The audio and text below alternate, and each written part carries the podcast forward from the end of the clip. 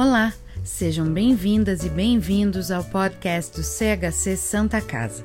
Por aqui, compartilhamos conteúdo sobre arte, educação, história, lazer, seguindo nosso propósito, que é promover a cultura sempre. No episódio de hoje, você vai conhecer um pouco sobre a maternidade Mário Tota.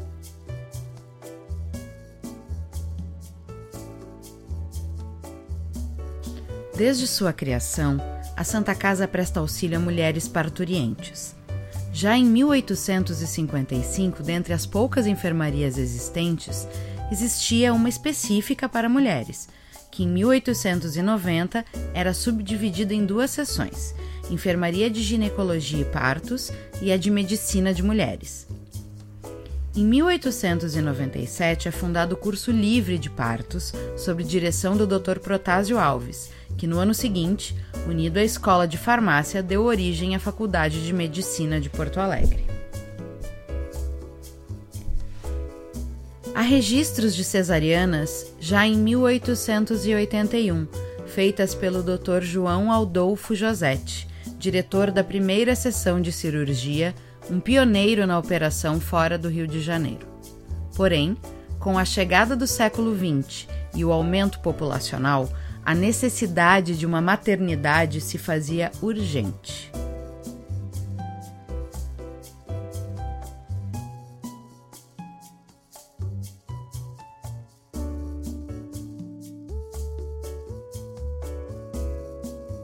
Em 1922, Fernando Magalhães, em seu livro Obstetrícia no Brasil, comenta sobre a especialidade em Porto Alegre.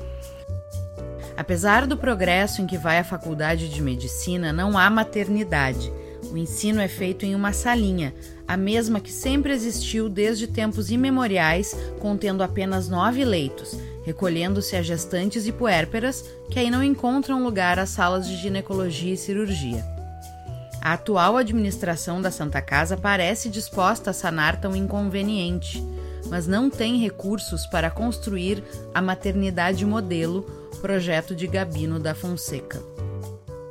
Várias mesas administrativas discutiram muito, por vezes com ardor, mas venceu em 1925 a tese de que a maternidade deveria ficar no corpo da própria Santa Casa e não fora do Hospital Geral, como queriam alguns.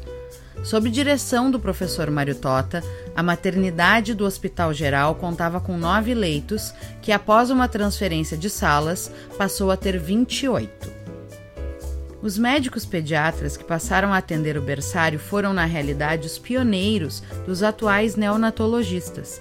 Também neste período foi estabelecido pela primeira vez nesse meio o cargo de médico residente em um serviço, embora sem as características totais das residências atuais.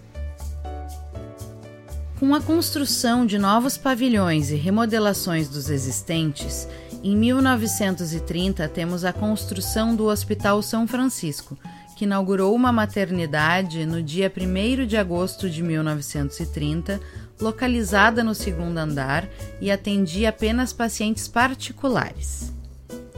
Em 1940, em homenagem ao seu criador, a maternidade instalada no Hospital Geral passa a se chamar Maternidade Mário Tota sendo inaugurada no dia 16 de novembro de 1940, passando a ocupar o primeiro pavimento do recém-construído pavilhão Daltro Filho.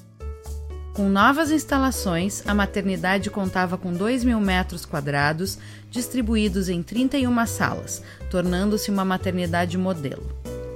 Na época, os casos clínicos eram separados em puros, impuros, suspeitos e infectados era uma preocupação contra a infecção puerperal, já que na época não haviam antibióticos.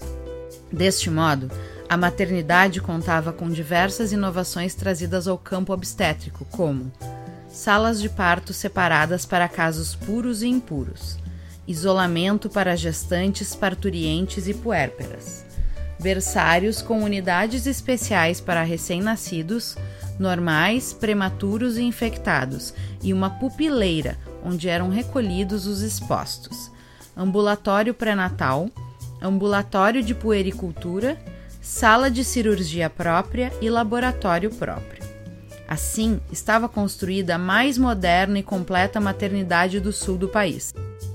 Seu berçário, orientado pelo Dr. Carlos Hofmeister, tornou-se modelo, concebido segundo ideias então vigentes na Europa. Foi também na maternidade que surgiu o primeiro banco de sangue do Rio Grande do Sul sob a inspiração de Guido Bornancini, na maternidade Mário Tota, durante as décadas de 1940 e 1950, a demanda de parturientes atingiu mais de 50% dos partos hospitalares em Porto Alegre. Houve então a ampliação da assistência pré-natal com a criação de um setor de alto risco. Também em 1940 temos a retirada da roda dos expostos, sendo substituída por um berçário na maternidade. O relatório do mordomo dos expostos da Santa Casa, de 1940, assinado por Tota, assim fala. O relatório deste ano, senhor provedor, abre com uma notícia de alta significação. Está extinta em Porto Alegre a roda dos expostos.